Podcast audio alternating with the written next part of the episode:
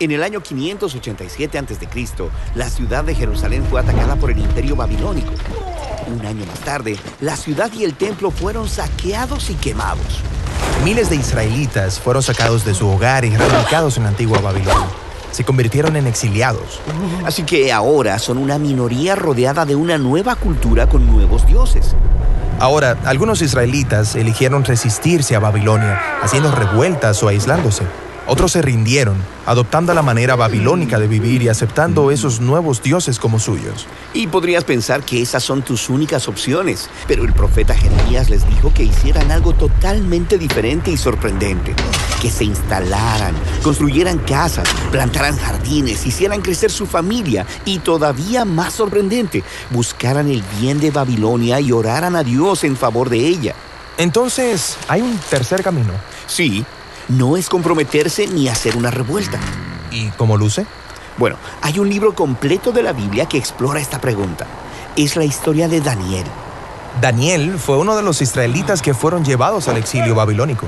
Y ya que Daniel tenía linaje y educación real, fue reclutado junto con otros amigos para trabajar en la corte de Babilonia. Trabajar para el enemigo. Eso sería comprometerse. O podrían ganar la confianza del rey y derrotarlos desde adentro. Eso es lo que uno esperaría, pero en lugar de eso, toman el consejo de Jeremías y eligen el tercer camino. Ellos sirven al rey de Babilonia, toman nombres babilonios y hasta su manera de vestir. Entonces buscaron el bienestar de Babilonia, pero al hacerlo no están abandonando sus tradiciones. Podría parecer así, pero en realidad no. Conforme sigues leyendo, la historia se enfoca en momentos donde ellos ponen un límite y eligen fidelidad a su Dios y se resisten a la influencia de Babilonia. Por ejemplo, Bueno, cuando se les ordena que se inclinen delante del ídolo de Babilonia y que declaren fidelidad al rey como si este fuera Dios. ah, ellos no van a llegar tan lejos. Exacto. Aquí es donde puedes ver su verdadera lealtad. Ello requiere que critiquen la idolatría al poder de Babilonia, su arrogancia e injusticia, pero lo hacen de manera no violenta, entregando sus vidas. Así que Dios reivindica a Daniel y a sus amigos por su fidelidad. Entonces servirían a Babilonia, buscarían su bienestar, pero su lealtad siempre estaba con Dios. Sí, eso es lo que Jeremías estaba visualizando. El camino del exilio es una combinación de lealtad y también de sublevación. Entonces todavía son exiliados, pero no desean Daniel y sus amigos ir a casa. Sí, de hecho Daniel creía que Dios iba a enviar un gobernante para derrotar a Babilonia y crear un verdadero reino de paz. Ah, ¿y cuándo creían que este gobernante iba a llegar? Bueno, primero pensaban que iba a ser durante su vida, pero luego tuvo un sueño en el que descubrió que después de Babilonia vendría otro imperio opresor, luego otro y luego otro. Así que Babilonia cayó e Israel pudo volver a casa, pero ahora son gobernados por los sucesores de Babilonia. Así que ellos mantienen su mentalidad de exiliados, esperando que su verdadero hogar venga a ellos. Ellos continúan la misma práctica de lealtad y sublevación con cualquier nueva versión de Babilonia que venga, y eso nos lleva al tiempo de Jesús. El imperio de su época era Roma, gobernada por el César, pero algunos israelitas querían resistirse, mientras que otros se habían rendido y habían adoptado la cultura y los dioses romanos como propios. Pero mira cómo Jesús continúa con la lealtad subversiva de Daniel. Como cuando dijo, está bien pagar impuestos al César, devuélvanle sus monedas. Pero luego dijo, no confundan al César con Dios. Dios es el único que merece toda tu vida y fidelidad. Entonces el camino de Jesús es esta misma mezcla de lealtad y subversión. Sí, por ejemplo, él enseñó a sus seguidores a amar y hasta bendecir a sus enemigos, pero también fue arrestado por hablar en contra de los líderes corruptos de Jerusalén y Roma. Él criticó la idolatría de ellos al poder y eso le costó la vida, pero Dios lo reivindicó, levantándolo de los muertos como el verdadero rey de las naciones. El rey que Daniel había esperado. Sí, y Jesús prometió que un día su reino prevalecerá. Así que, hasta entonces, sus seguidores están viviendo en una especie de exilio. Sí, esta es la razón por la que el apóstol Pedro llama extranjeros y peregrinos a los seguidores de Jesús.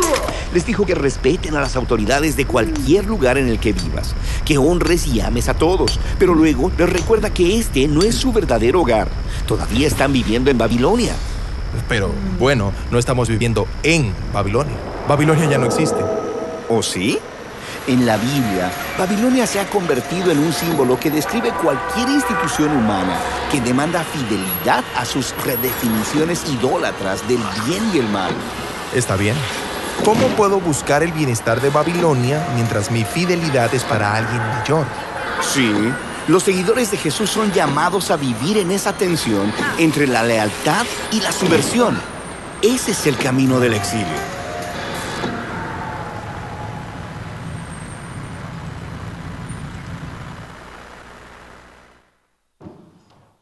Hola, buenas tardes. ¿Cómo están? ¿Sí me oigo? ¿Sí estoy ahí? Hola, hola. Sí, ahí estoy ya. Perfecto.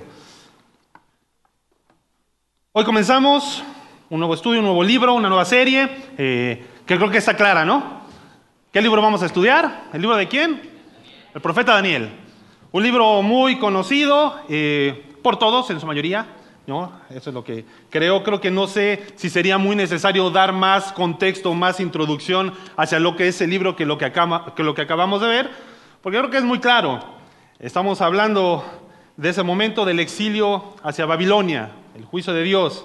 Así que este libro es demasiado conocido. Es más, si tienes ya algunos ayeres en el cristianismo caminando con el Señor, eh, y por ahí cruzaste alguna vez por, cruzaste más bien por la escuelita dominical, el libro de Daniel era uno de los, de los claves, de los favoritos.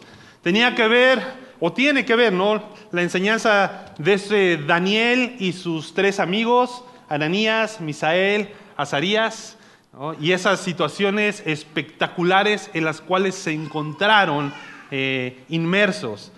Y ahí, no nos deja, ahí nos deja, ¿no? más bien el Señor, grandes enseñanzas, la forma en la que Dios obró para cuidar de ellos.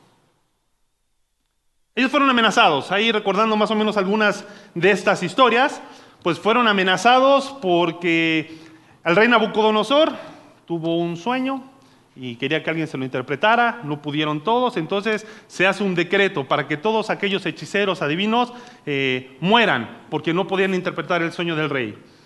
Luego más adelante, vemos ahí, capítulo 3, los amigos de Daniel, eh, en medio de someterse, ¿no? postrarse ante la estatua de Nabucodonosor. Entonces ellos marcaron una, una clara posición de no hacerlo.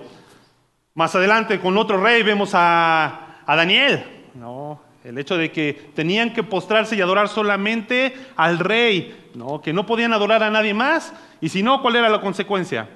Ser arrojado a dónde? Al foso de los leones. Y aquí podemos ver el, obrar de Dios en todas estas historias de aventuras. Primero porque ante todas estas circunstancias, pues Dios los libró del sufrimiento, ¿no? De todas y cada una de ellas. No fueron aniquilados por la interpretación del sueño porque, porque Dios obró. Dios le reveló a Daniel el sueño y Dios hizo la obra. Eh, no fueron tostados, ¿no? Ahí a término medio, en el horno en llamas. ¿Por qué? Porque el ángel del Señor caminó en medio de estos hombres y dice la escritura que salieron del horno, ¿no? Y ni siquiera sus ropas olían, ¿no? A quemado, olían a humo. ¿Y qué hablar de Daniel? Igual el ángel del Señor le cerró la boca a los leones y no formó parte de la dieta de ellos. Vemos ese obrar espectacular dentro de estos primeros capítulos. Y todos estos acontecimientos nos dejan pues, una lección muy clara y muy importante de parte de Dios. Cuando hacemos lo correcto delante de Él, sin importar nuestras circunstancias, Él no permitirá que nada malo nos pase. ¿Amén? Pues no es cierto. No es cierto. Por eso es necesario meternos a estudiar este libro. Les dije, cuando hacemos lo correcto delante de Él, sin importar nuestras circunstancias, Él no permitirá que nada malo nos, pase. No. Porque si fuera así, Dios tendría que darnos demasiadas explicaciones de por qué tantos hombres, mujeres, fieles al Señor, incluso dentro de la misma escritura, sufrieron por mantener su fe. Fueron enfrentados a lo más duro que este mundo les pudo dar. ¿Qué más hablar de su Hijo Jesucristo? Creo que no ha existido nadie, más obediente y sin pecado y fiel que se mantuvo con Él ¿no? y sufrió el peor de los castigos por nuestros pecados. Por eso la importancia de acercarnos correctamente también a este libro. Ellos, estos hombres, eh, Daniel tanto y sus amigos, eh, no eran, o sea, no, no, era, no fue la regla esta situación, ¿no? Fue la excepción. ¿Sí? Estos acontecimientos pasaron. Son una realidad, fueron una realidad. Pero no es la regla, como muchas veces queremos, se nos, se nos ha enseñado en este libro eh, tan conocido ¿no? y tan profundo. Así que definitivamente no, ese no es el mensaje que Dios busca darnos a través de este libro. La pregunta es, entonces, ¿cuál es? ¿De qué trata este libro? Podemos dividirlo, ¿no? En dos. Eh, es muy clara la división que hay dentro del libro de Daniel. Los primeros seis capítulos vemos estas aventuras, estas situaciones y circunstancias que vivieron estos hombres de Dios eh, ante una Babilonia hostil, despiadada, en la cual tuvieron que enfrentarse. Los otros siete capítulos eh, son capítulos que a lo mejor en tu plan de lectura anual te los quieres brincar, porque hablas de visiones, de bestias, de cuernos y tantas cosas que trae mucho lenguaje eh, escatológico, apocalíptico, profético, muy difícil de entender muy relevante porque sí podemos ver el cumplimiento pleno de muchas de estas profecías, incluso en el futuro cercano de Daniel. Pero hay otras tantas que a la fecha, la verdad, no sabemos qué significan. Y no sabemos, ¿no?, cuándo va a ser el tiempo. Jesús hizo referencia y el libro de Daniel es clave también junto con Mateo y Apocalipsis para entender estos eventos escatológicos, eventos del final de los tiempos. De eso habla mucho el libro de Daniel. Ahora hay que dejar algo claro. El libro de Daniel no es ficción. Incluso teólogos han hecho referencia a que este libro fue escrito como para animar en cierta época a la nación judía cuando estaba en el exilio, pero las evidencias que nos da la misma escritura nos dejan ver que no es así. Las referencias que hace Jesús y todo lo que hay de por medio, vemos que es un libro real. Por eso la importancia de estudiarlo, el problema es que pues tampoco debemos de omitir el estudio de los eventos futuros. Es algo que traen demasiada enseñanza también y nos dejan ver la esperanza también en la que estamos eh, fundamentados. Este libro nos deja una enseñanza clara para nuestros días y lo veamos ahí en el mensaje. En toda Babilonia hay un camino para prosperar. En toda Babilonia hay un camino para prosperar. Vimos lo que hablaba acerca de Babilonia, ¿no? Ahí en la introducción. Babilonia tiene que ver, más allá del lugar geográfico y temporal que se dio en aquel entonces, eh, bíblicamente es la personificación del mal. Eso es lo que encontramos acerca de Babilonia. Eh, incluso hasta el final de la historia lo vamos a ver, ¿no? Del poder a lo que nos enfrentamos, de lo peor de lo peor de las huestes angelicales. Nosotros tenemos nuestra propia Babilonia. En esta época estamos inmersos en nuestra Babilonia. Es aquella que está conformada por situaciones, relaciones, ideologías, todo aquello que va en contra de lo que Dios significa. Pero al igual que Daniel, pero al igual que Daniel y sus amigos, bueno, tenemos un camino en el cual podemos prosperar. Aquí las palabras de nuestro Señor Jesucristo eh, hacen eco, ahí en Juan capítulo 17, cuando oraba al Padre. ¿Y qué les dijo? Padre, no te pido que los quites del mundo, sino que, que los protejas del mal. Ahora estamos hablando de un camino, ¿no? En toda Babilonia hay un camino para prosperar.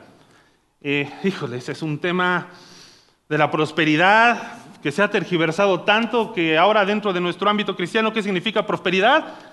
Dele a Dios para que Dios te dé, ¿no? En resumidas cuentas, es esto. Tú eres hijo de un rey, tienes que vivir como un rey, así que tú confía, trae tu cartera, abona y vas a ver que Dios te va a bendecir. Nada más alejado que la realidad. Eh, no es la enseñanza bíblica, no es la enseñanza que nuestro Señor Jesucristo dijo. La prosperidad no es únicamente tiene que ver con lo económico, ¿no? O con lo material. Prosperar tiene que ver con todo, con el cumplimiento, sí, tiene que haber un cumplimiento exitoso y progresivo de metas u objetivos trazados previamente. Eso tiene que ver con prosperar, tienes un ánimo de crecimiento, de ir avanzando. Y esto tiene que ver con nuestra familia, tiene que ver con nuestras relaciones, tiene que, saber que ver con tu vida espiritual, tiene que ver con tu salud. Eso tiene que ver con la prosperidad. no es exclusivo únicamente del ámbito económico. Así que durante los próximos, incluyendo hoy, tres domingos, vamos a ver el libro de Daniel. Vamos a ver eh, en esta idea que existe ese camino, que en toda Babilonia tenemos un camino para prosperar, y lo dividimos de una forma en tres temas. ¿no? Ese camino o esas características que podemos encontrar tienen que ver con la esperanza, tienen que ver con humildad y tienen que ver con sabiduría. Todo este contexto se ve en el mismo periodo de tiempo, en el año 587 a.C., la deportación de los judíos ya de la nación o de la tribu de Judá hacia Babilonia como cumplimiento de esa profecía que encontramos en Jeremías, ¿no? 70 años iban a ser exiliados. Así que en este contexto vamos a estar hablando a partir del día de hoy sobre el libro de Daniel. La esperanza, este elemento sin duda lo encontramos en cada rincón dentro de este libro. Y lo vemos claramente dentro de los personajes o protagonistas que, en ella están. ¿no?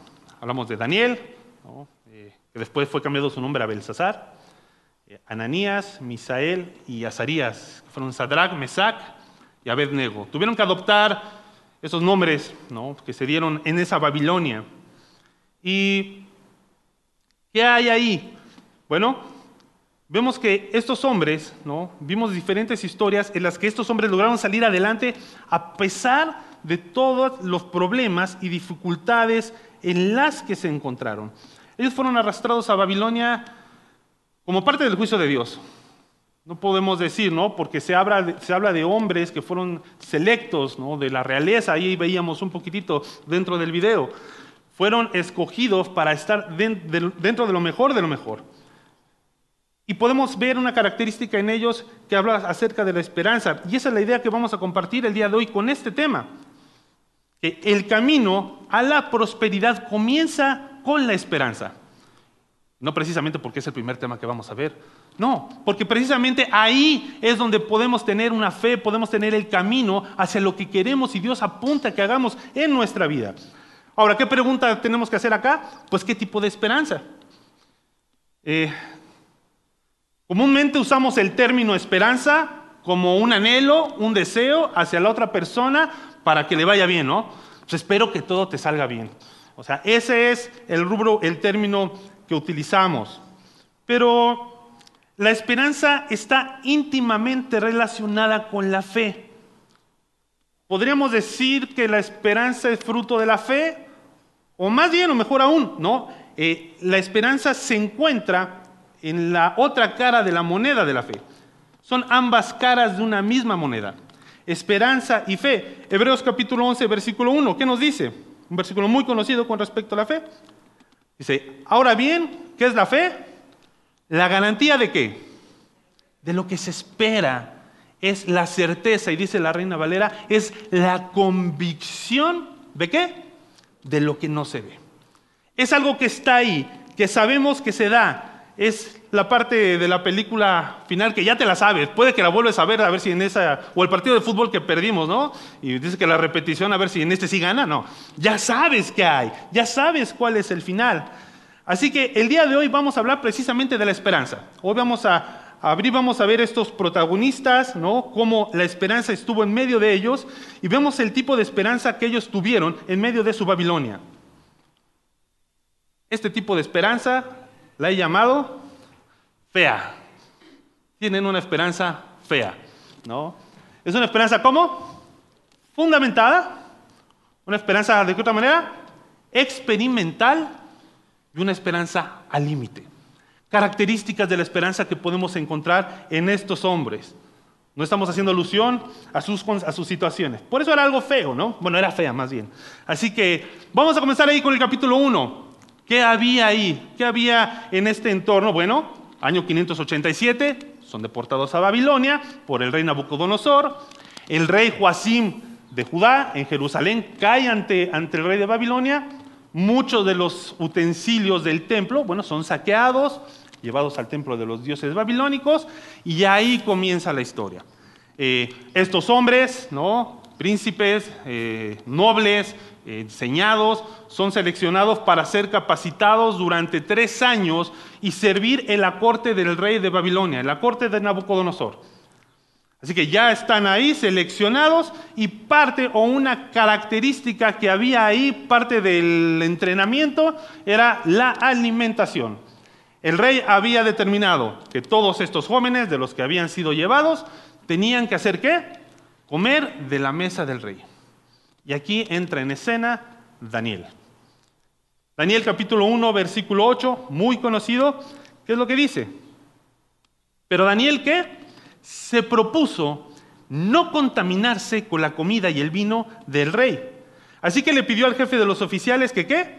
Que no lo obligara a contaminarse. Esta ración eh, no significa que que no sean buenas las verduras, porque nada más algo que quería o que propuso Daniel en ese momento al hablar con ellos, ¿sabes qué? Es, no quiero comer, no me quiero contaminar, aliméntenos solamente con verduras. El alimento, todo lo que llevaba en el contexto de la alimentación, precisamente que se les ofrecía, era aquello que un judío no podía comer. Cuando vemos la ley de Moisés, cuando vemos eh, hay en Levítico algunas características que hubo que Dios les dio la ley, aquellas cosas que estaban prohibidas para un judío. ¿Por qué razón? Ya es motivo a lo mejor de otro estudio, pero tiene que ver con la idolatría a la que estaban representados todos los animales que se consumían, el cerdo, etcétera, etcétera, animales de eh, pezuñas hendidas, más, más, más. Lo que posteriormente vemos ¿no? en el Nuevo Testamento con Pedro, cuando el Señor se le acerca y tuvo esa visión de la sábana, ¿recordamos? Cuando le digo, come, mata y come, ¿no? No llames impuro a lo que yo ya he, limpiado. Bueno, ahí comienza. Pero ellos tenían claramente esto en mente. Podemos ver que no podían hacerlo, que no debían contaminarse, así que podemos ver precisamente en Daniel ese tipo de esperanza, una esperanza fundamentada. No sé qué tanto había dentro de la enseñanza o la, capacitación que tuvo dentro al ser judío, pero algo que tenía bien claro era el libro de Moisés. Y había propuesto en su corazón no contaminarse. Eh, lo que vemos aquí en Daniel es una convicción. Y no fue una convicción que se le ocurrió en ese momento cuando llegaron a Babilonia.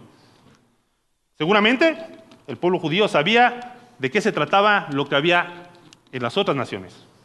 Ellos se encargaron de aniquilar a muchas de ellas. Sabían cuál era el tipo de alimentación, así que el hecho de ser llevados al exilio, sabían lo que se enfrentaba.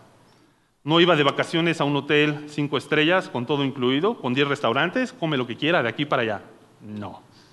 Había lo que les ofrecía y él hizo una propuesta, tuvo una convicción, porque no pensaba contaminarse con lo que los demás estaban haciendo o los demás estaban consumiendo. A lo mejor eso hubiera sido más sencillo. Pero la esperanza no es un tema de condiciones óptimas. ¿no? La esperanza tiene que ver con convicciones profundas. Y eso es lo que Daniel nos demuestra en ese comienzo. La pregunta, como dicen por ahí, ¿y cómo andamos por casa? ¿Todo bien? ¿Cómo estamos con nuestras convicciones? Porque una vida espiritual próspera muchas veces se trunca porque fallamos eh, desde el inicio del camino. Creemos que la vida espiritual, si bien sí es parte de la emoción, la sensación, porque somos seres íntegros, pero va basada muchas veces en eso, ¿no? En el sentir, el mover del espíritu en tu vida y empiezas a, bajar a basar tu vida y tu fe en sensacionalismos más allá de en convicciones y en la palabra lo que nos dice claramente. Llegamos a momentos de desesperación que nos agarramos de lo que sea cuando las cosas no funcionan o no van y tenemos, pues somos como el hombre de doble ánimo, dice la escritura, ¿no? Que de repente cómo te sientas es para dónde te mueves. ¿Cómo estamos con nuestras convicciones? ¿Cómo está tu concepto de la salvación? ¿De la eternidad? ¿Qué tal tu concepto de la relación con el pecado? ¿Qué es? Eh, tu relación el concepto, ¿qué tanto es para ti la palabra de Dios? ¿La comunidad? ¿La esencia misma de Dios? ¿Esto te suena más o menos familiar? ¿Quién de aquí ha tomado fundamentos? Voy a pasar lista de los que no para que le pasen. ¿ok? Eso es lo que hacemos como iglesia. Cuando alguien viene nuevo a la iglesia, le invitamos, le hacemos ahí la exhortación así, ¿sabes qué? Ven y forma parte de este curso que damos de fundamentos. ¿Por qué? Porque vemos estos temas. Porque creemos que la base, por lo menos de lo que queremos construir, esto tiene que estar bien cimentado. Porque es ahí donde fundamentamos nuestra fe y podemos estar en el mismo canal. Temas inamovibles, temas que sabemos que son de Dios y están muy claros en la Escritura y con los cuales si queremos construir en nuestras vidas y con nosotros dentro de una iglesia queremos construir en tu vida, queremos que lo tengas bien claro. Por eso la importancia de tener fundamentos. Porque a través de las predicaciones, los grupos, todo lo que haya, se pueda seguir construyendo. Ahora, tienes que preguntarte, y esta pregunta quiero que te la lleves, que sea introspectiva. ¿Qué tipos de convicciones tienes? ¿Qué convicciones hay en tu vida que dices, sabes qué? Las tengo bien identificadas. Porque muchas veces el problema es ese. Ya sea el que no las reconocemos, no las identificamos o que no tenemos convicciones. Y ese es, un problema. Truncamos nuestra vida espiritual y no vemos que prospere porque precisamente no hay eso. No estamos bien fundamentados en la palabra. Eh,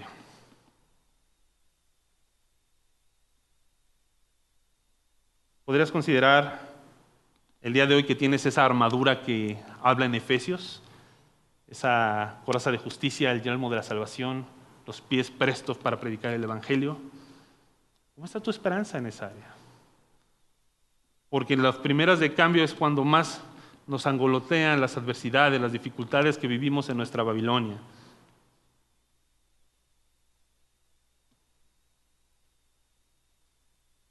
Mi intención no es arrojar pedradas, ¿eh? Y a ver a quién le queda el saco. No, bueno, empezar, empezó de agresivo, no, no soy así.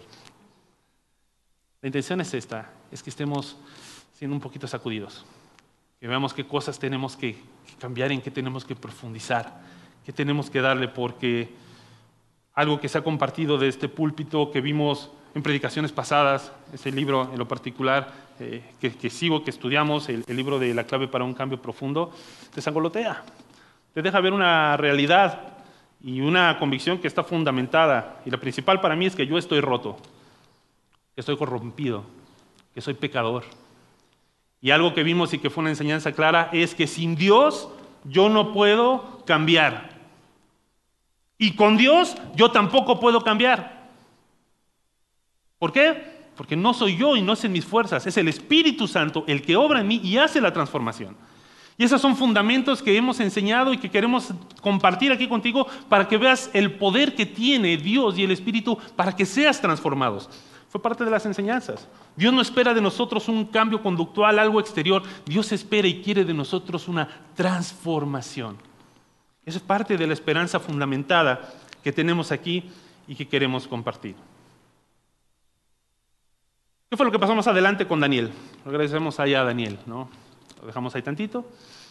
Eh, ¿Qué pasó con él y con sus convicciones? Él dijo y él propuso, ¿no? En su corazón, no contaminarse con, con la comida del rey. Y pasó lo que muchas veces pasa cuando nuestras convicciones están bien fundamentadas. Un amigo me enseñó en algún momento, una convicción es aquella que crees de tal manera que convence a otros. Esa es una convicción. Una convicción es aquella que tú crees de tal forma, de tal manera, que otros se convencen de lo que tú crees. Y eso vimos en Daniel. Ahí fue encargado por a los, a los guardias de la corte para que le dieran de comer y ellos estaban, tenían que cumplir con esto, pero la convicción de Daniel fue decir, no me des de esto, danos verduras y ponnos a prueba por 10 días y vas a ver lo que va a pasar. Tenía esa esperanza bien clara, bien fundamentada. ¿Y cuál fue el resultado después de esos 10 días? Estos tres hombres, amigos de Daniel, y Daniel tenían mejor aspecto que todos aquellos. No sé si fue tan bueno, comieron tres años puras verduras, pero estuvieron ahí, fieles, se mantuvieron. Y el resultado fue eso, logró convencer a otros ¿no? de poder mantener esa fe, de poder mostrar en qué estaba fundamentada. Dice ahí, vamos ahí al versículo 18 del capítulo 1.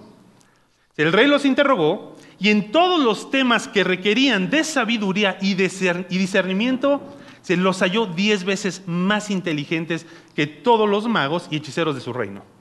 Cumplido el plazo, fijado por el rey Nabucodonosor, y conforme a sus instrucciones, el jefe de los oficiales los llevó ante su presencia. Luego de hablar el rey con Daniel, Ananías, Misael y Azarías, no encontró a nadie que los igualara, de modo que los cuatro entraron en su servicio. Ellos comenzaron a prosperar en su Babilonia porque tenían una esperanza bien fundamentada. Y de aquí nos brincamos al capítulo 2. No se preocupen, no vamos a ver capítulo por capítulo, están largos. Y el capítulo 2 también tampoco voy a profundizar yo. Es parte de lo que vamos a ver entre las siguientes predicaciones. Pero no lo quiero dejar de más. Capítulo 2 es ese evento del sueño precisamente que Nabucodonosor eh, les dice a los hechiceros, ustedes díganme, no les voy a decir qué soñé, pero ustedes tienen que interpretarlo así como que... Ah". O sea, más o menos lo puedes comparar como cuando llegas cansado, tarde a tu casa de trabajar y tienes, ahí entras a la puerta, te está esperando tu esposa con la cara así toda enojada y tú le preguntas, ¿pero qué tienes? ¿Tú sabes? A ver, dime. Más o menos es lo mismo. O sea, es, necesitamos a veces el poder así de Dios para que nos revele las intenciones. Algo así difícil. Y realmente en esta circunstancia para Daniel, ¿qué había, qué tenía que hacer? Bueno, confiar en Dios. Dios le revela el sueño, Dios los libra del decreto y del castigo que ya se había hecho de matar a todos los adivinos, hechiceros, sabios que había en el reino. Y ahí eh, Daniel, ¿no? junto con sus amigos, les comparte, oran. ¿Y cuál es el resultado? Bueno, les habla acerca de este sueño, esta interpretación de una estatua que había, que significaban reinos, etcétera, etcétera. Y al, ver realmente eh, Nabucodonosor que efectivamente fue su sueño, ¿qué pasa? ¿Cuál es el resultado? Eh, Daniel es colocado como gobernador de Babilonia y sus amigos como administradores también de la provincia de Babilonia.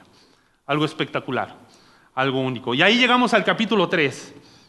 Ahí brincamos este capítulo, el famoso capítulo del horno en llamas. No, vemos que Nabucodonosor, no sé si se le deschavetó un poquito, se se le fueron un par de jugadores de la cabeza, porque después de esta interpretación vemos que hace una estatua. O sea, de la misma estatua, a lo mejor que Daniel le estaba hablando que fue su sueño, no sé si no lo entendió claramente, y manda a hacer una estatua de oro, 30 metros, más o menos como el conín, así como lo ves, igualito así de oro gigante, y llama a todos los sátrapas, gobernadores, a la población que se reunieran para que al momento en que él les diera la indicación, se postraran y adoraran a esta estatua. Era claro. E hizo un decreto. ¿El decreto cuál es? Que todo aquel que no se postrara y adorara a esta estatua, cuando escucharan los címbalos, cítaras y todos los instrumentos que había, iban a ser arrojados a un horno de fuego. Estaban bien claras las consecuencias. Y aquí vemos en Daniel capítulo 3, versículo 10. Dice, usted ha emitido un decreto ordenando que todo el que oiga la música de trompetas, flautas, cítaras, liras, arpas, zampoñas y otros instrumentos musicales, se incline ante la estatua de oro y la adore. También ha ordenado que todo el que no se incline ante la estatua ni le adore sea arrojado a un horno en llamas. Pero hay algunos judíos a quienes su majestad ha puesto al frente de la provincia de Babilonia, que no acatan sus órdenes, no adoran a los dioses de su majestad ni a la estatua de oro que mandó a erigir. Se trata de Sadrach, Mesac y Abednego. Hay algo curioso aquí, el capítulo 3, que pues a lo mejor no sé si leyéndolo antes lo habían notado, pero estaban los amigos de Daniel, pero no estaba Daniel. Algunos estudiosos piensan, ¿no? Que obviamente a lo mejor sus responsabilidades con el gobierno, no sé, el secretario de Relaciones Exteriores, qué sé yo, no estaba en ese momento, pero ellos sí se encontraban. Ellos habían sido de cierta forma eh, beneficiados, ¿no? Capítulo 1, Daniel propuso en su corazón y ellos fueron beneficiados. En el capítulo 2, Dios interpreta a Daniel, su fe, habla el sueño y ¿quiénes son beneficiados? Tanto Daniel como ellos. Pero ya no estaba Daniel. Era el momento en que sus convicciones tenían que salir a, a la luz, ¿no? ¿Qué es lo que estaban haciendo? Y vemos que en realidad estaban también siendo afectados ellos decidieron no postrarse ante la estatua de Nabucodonosor. En términos futbolísticos, hablamos más o menos que ya se había acabado la pretemporada, ya habían entrenado, ya estaban listos, preparados, así que era el momento de su primer partido, el inicio de temporada. Era tiempo de meterse a la cancha y ver de qué estaban hechos. Aquí es donde vemos la segunda característica de este tipo de esperanza que tenían estos hombres. Vimos que la primera fue una esperanza bien fundamentada. El segundo punto vemos que es una, una esperanza experimental. Es parte que se lleva a la práctica. A lo largo de mis 25 años de vida, y ahí fue chiste. Ay, no, sí está chavo. No. He aprendido algo. La mejor forma de aprender algo es enseñarlo. Si quieres aprender algo que no sepas, bueno, proponte enseñarlo y vas a ver cómo lo aprendes.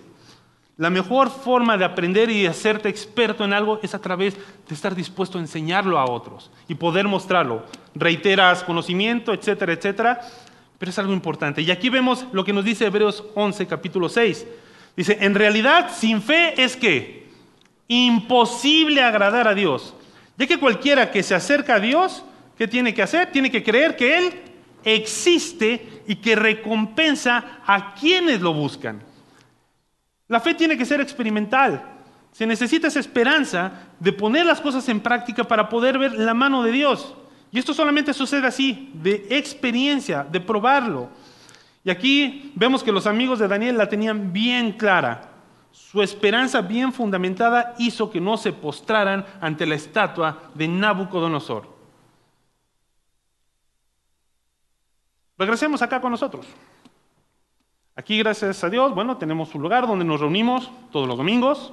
Eh, probablemente eres de los fieles que cada temporada vas, escoges tu grupo conexión de tu preferencia, te anotas primero para que no te vayan a ganar el lugar, estás ahí. Eh, tienes la escuela dominical, que por cierto, que decir la escuela dominical, la escuela bíblica, me quedé con los amigos de Daniel. La escuela bíblica que empezó este miércoles, ¿no? Vas, vienes, tomas los cursos, estás listo, eh, empezaron varones también, por cierto, otro anuncio, las mujeres, las reuniones, están los jóvenes. Entonces estás involucrado, ¿no? Recibiendo conocimiento y estás ahí listo. Y llega el momento donde se da la oportunidad de que tú puedas mostrar tu fe. Puede ser en un evento de trabajo, puede ser en la escuela, puede ser con la familia, y está la cosa, pues casi casi el escenario listo para que tú puedas abrir y compartir con otros. Y lamentablemente no siempre lo hacemos. Hay una de dos cosas. O nos sometemos mejor a la corriente de aquellos y no mostramos que somos diferentes, lo que hay en nosotros, que somos ciudadanos del cielo. O si bien nos va, eh, los animas para que vengas a la iglesia y el pastor les predique. Esa es la otra. Y no, no llevamos a la experiencia todo esto que conocemos, todo esto que hemos aprendido. Eh, no tenemos esa esperanza clara de decir, ¿sabes qué? Pues me la juego, voy y le comparto, me rechazarán, bueno, y no será el primero. Y pasa eso, cargamos nuestra responsabilidad personal de predicar el Evangelio, de compartir a otros, a alguien más, y no, tú y yo somos responsables. Tú y yo tenemos ese desafío y tenemos esa responsabilidad que se nos ha dado de ir y predicar y compartir también el Evangelio. De mostrar nuestra esperanza a otros es a través de la experiencia que se puede hacer. No queremos, regresando al fútbol, ¿no? Como que sea el día de tu debut y te quedes en la banca. Creo que cuando uno llega a la cancha es para salir a jugar. Y eso es importante. Eh, yo tuve un par de encuentros en mi vida con policías de tránsito. Esos son muy buenos. Eh, no sé por qué siempre hay un policía cristiano, pero ya les platicaré. Hace muchos años, tuvo dos, dos, eventos, uno hace ya varios años y otro hace año y medio, todavía en el tema de, la pandemia. Hace muchos años fuimos a la Ciudad de México, para los que pues, conocen, eh, había que hacer, nosotros estábamos como misioneros y me mandaron con otros, otro par de amigos a recoger la mudanza de un amigo hasta Perisur, el otro lado de la ciudad. Entonces teníamos que ir hacia Bernal. Entonces nos fuimos un día antes, cargamos un camioncito de tres y media toneladas, lo llenamos y como pues de muchos de ustedes, de su conocimiento, eh, los autos foráneos no pueden circular de creo que de 5 a 11 de la mañana. Entonces fuimos y nos propusimos despertarnos temprano, 4 de la mañana, dijimos, no, ¿sabes qué? Nos vamos, cursamos todo periférico, 4 de la mañana. ¿Qué hay a las 4 de la mañana en el periférico? ¿Nada? No, sí hay. Se llaman obras y reparan el periférico. Así que yo bien confiado me metí a periférico, llegué, yo dije, llegué a Naucalpan, yo soy de Naucalpan, o sea, este es mi barrio y mi barrio me respalda. Yo sabía que podía pasar. ¿Y que había? Casi a la altura de Gustavo Vaz, cerrado y nos desviaron por Gustavo Vaz. Semáforos, tráfico, y me dieron las 5 de la mañana. La Tlanepantla, me alcanza una patrulla de orillas. Se bajan, empiezan a hablar conmigo los oficiales, baja uno, el policía malo, después baja el policía bueno, el policía malo me decía, no, te va a salir caro, porque esto, lo otro. Yo les explicaba, miren, sí, solo que estaba cerrado el periférico, iba con tiempo. ¿no? Para mí, pues yo estaba bien. Entonces, pasó con, con el policía bueno, no, me habla, digo, mira, la verdad, eh, me pedían dinero, me decía, te va a salir bien caro. Y honestamente, no puedo darte dinero, porque no es correcto delante de Dios. Eh, yo era misionero, o sea, me estaba arriesgando que iban a meter una mudanza que ni era mía al corralón, ¿no? No sé de dónde iba a sacar dinero, pero estábamos tentados, siempre ahí, ¿qué haces? No, pues la mordida. En ese momento, hasta el policía me dijo, no, este, no te preocupes, mira, yo también soy cristiano y ayúdate, que yo te ayudaré. Así que dije, no. Lo mismo pasó hace año y medio. Fuimos a, tengo una suerte, te digo, con los policías. Hace año y medio nos fuimos a, era diciembre, era el cumpleaños de mi hija, y dije, pues vamos a ir, llevarla a una cabañita, mineral del chico, bien frío, bien rico, pagué todo, Airbnb, ya estaba listo, íbamos con el carro, y mi esposa me hizo alguna referencia en algún momento, paréntesis, háganle caso a sus esposas, escúchelas. Eh, de que sabes que algo de que hay un hoy no circula. Yo soy chilango, yo sé que el hoy no circula es para el área metropolitana. Hidalgo no entra en eso. Bueno, llegamos y efectivamente había un hoy no circula por COVID. Yo no tenía ni idea. Llegando ahí, me pararon, lo mismo. ¿Sabes qué? Todo el tema. Digo, pues es que no sabíamos, o sea, no, no teníamos e, e, esa claridad de lo que pasaba. Digo, mira, vengo con mi hija, es su cumpleaños, ven sus reservaciones, o sea, ¿qué hago? Y era esa tentación de, oh, eh, yo ya veía el coche en el corralón y a mi hija y a mi esposa encerradas adentro, ¿no? o sea, y es ahí cuando llevas, son las oportunidades que tienes de experimentar la mano de Dios, hacer tu fe experimental. Regresemos al pasaje. ¿Cuál fue la reacción de Nabucodonosor ante la evidencia de la esperanza de estos jóvenes? Dice el versículo 13, lleno de ira, Nabucodonosor los mandó a llamar. Cuando los jóvenes se presentaron ante el rey, Nabucodonosor les dijo, ustedes tres, ¿es verdad que no honran a mis dioses ni adoran a la estatua de oro que he mandado erigir? En cuanto escuchen la música de los instrumentos musicales, más les vale que se inclinen ante la estatua que he mandado hacer y que la adoren. De lo contrario, serán lanzados de inmediato a un horno en llamas y no habrá Dios capaz de librarlos de mis manos. Sadrach, Mesach y Abednego le respondieron a Nabucodonosor, no hace falta que nos defendamos ante su majestad. Si se nos arroja al horno en llamas, el Dios al que servimos puede librarnos. Puede librarnos del horno y de las manos de su majestad. Pero aún si nuestro Dios no lo hace así, o sea, no si nuestro Dios no puede, no. Una esperanza experimental. Si nuestro Dios no lo hace así, sepa usted que no honraremos a sus dioses ni adoraremos a su estatua. Ya estaban allá. Las cartas estaban echadas sobre la mesa. Había una convicción, había una esperanza, fue formada, la compartieron y ya no estaba en ellos. Estos hombres habían entrado al juego. La convicción marcada de estos hombres nos deja ver la última característica de esa fea. Una esperanza que tiene que ser al límite. Es la esperanza que vemos en ellos. Es la enseñanza que este libro nos da en esta primera parte que estamos estudiando, eh, porque el fundamento de su esperanza era claro y fuerte, ya lo habían puesto en práctica. Esta declaración de mi Dios puede salvarlos y si no lo hace, debe de ser un ícono para nosotros. Una esperanza que tiene que llevarse a este grado. porque existía una certeza tan grande del poder de Dios, pero su esperanza no estaba basada en los resultados. Y eso es lo que a veces nos da, híjole, yo creo que el Señor no me ama porque me pasó esto. No, porque tú no eres el centro de la historia de Dios, Él es el centro. Y nosotros somos parte de esa historia. Y nos desanimamos y pasan tantas cosas porque no vemos o no sabemos que Dios es Dios.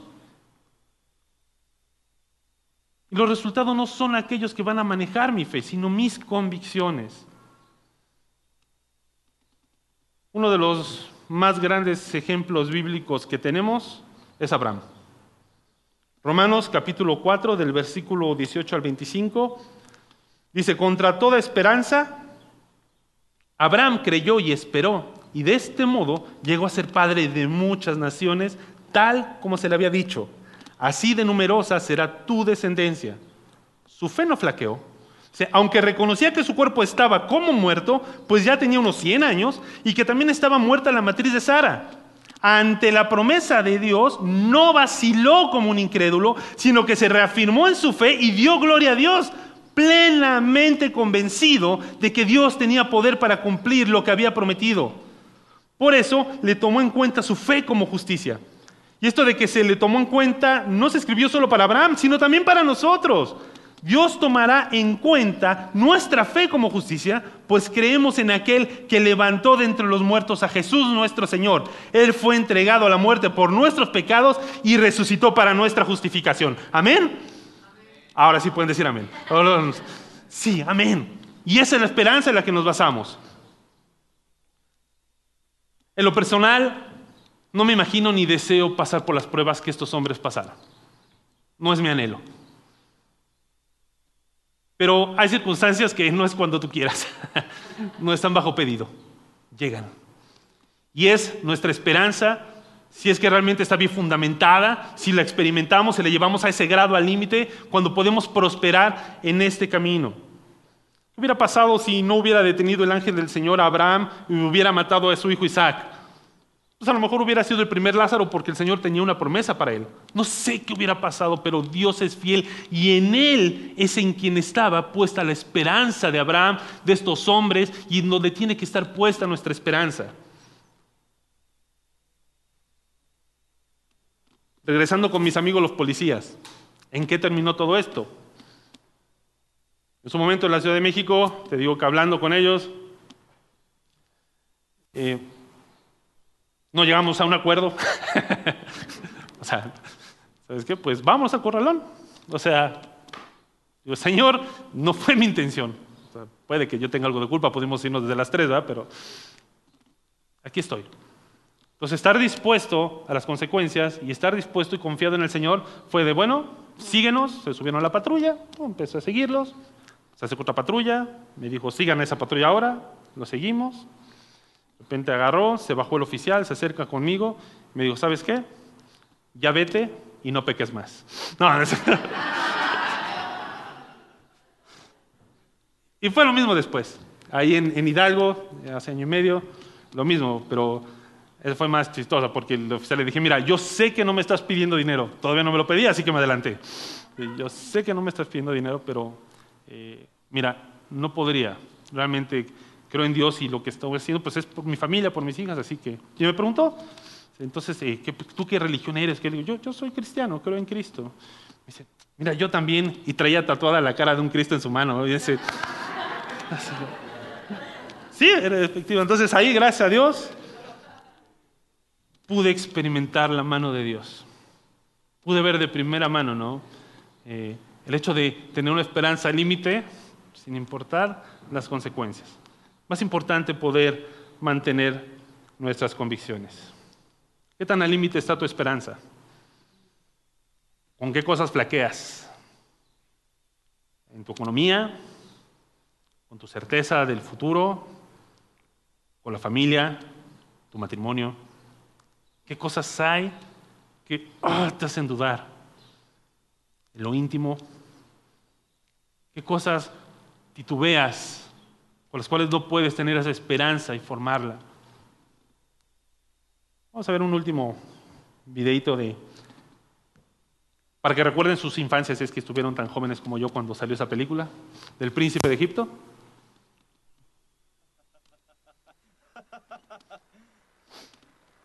Abandona esta inútil misión, Moisés. Te he tolerado lo suficiente.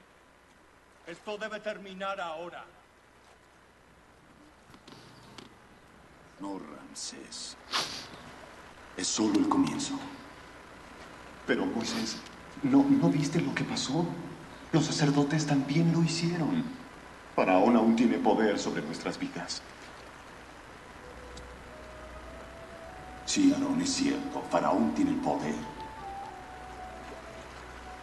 Puede quitarles su alimento, su hogar, su libertad. Puede quitarles a sus hijos e hijas con una orden.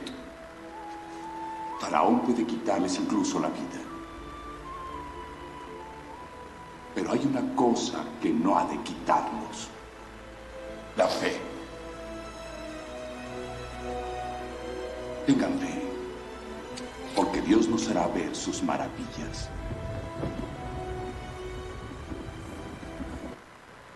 ¿Anhelas ver las maravillas de Dios? ¿Anhelas ver eh, ese, Dios poderoso en tu vida? Cuando cruzaron el río Jordán para entrar a la tierra prometida, eh, Dios les dijo algo. Prácticamente en resumen es, eh, si quieres caminar entre las aguas, tienes que mojarte los pies. Y es igual, en el momento que tocaron sus pies las aguas, el río Jordán se abrió y pudieron cruzar como en seco. No siempre las cosas salen como esperamos. Moisés, lamentablemente, no entró a la tierra prometida. En algún momento se le dijo que golpeara la roca para que saliera agua y lo hizo así. Después se le dijo que le hablara y ahí confió más en él o la decisión que tomó al golpearla fue lo que le impidió conocer y estar experimentándolo, esa esperanza en la tierra prometida. Tenemos muchas veces miopía o amnesia espiritual.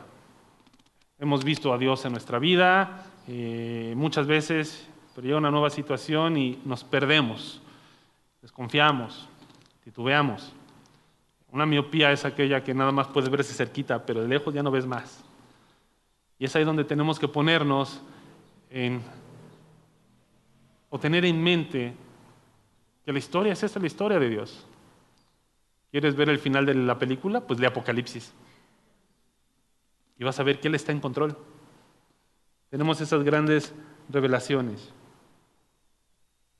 La vida en Cristo, al igual que con Daniel y con sus amigos, que tuvieron una fe eh, fea, fundamentada, experimental y al límite, no solamente se trata de sobrevivir.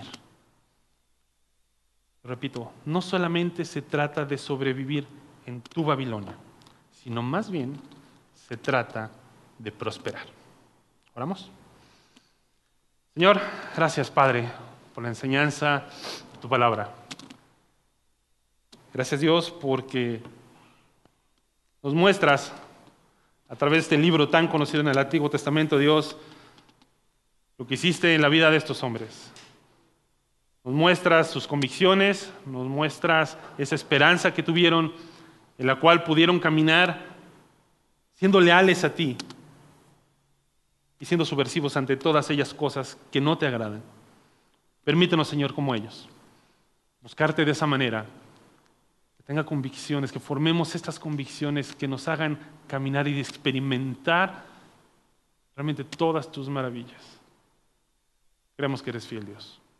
Y clamamos a ti. Oramos en el nombre de Cristo Jesús. Amén.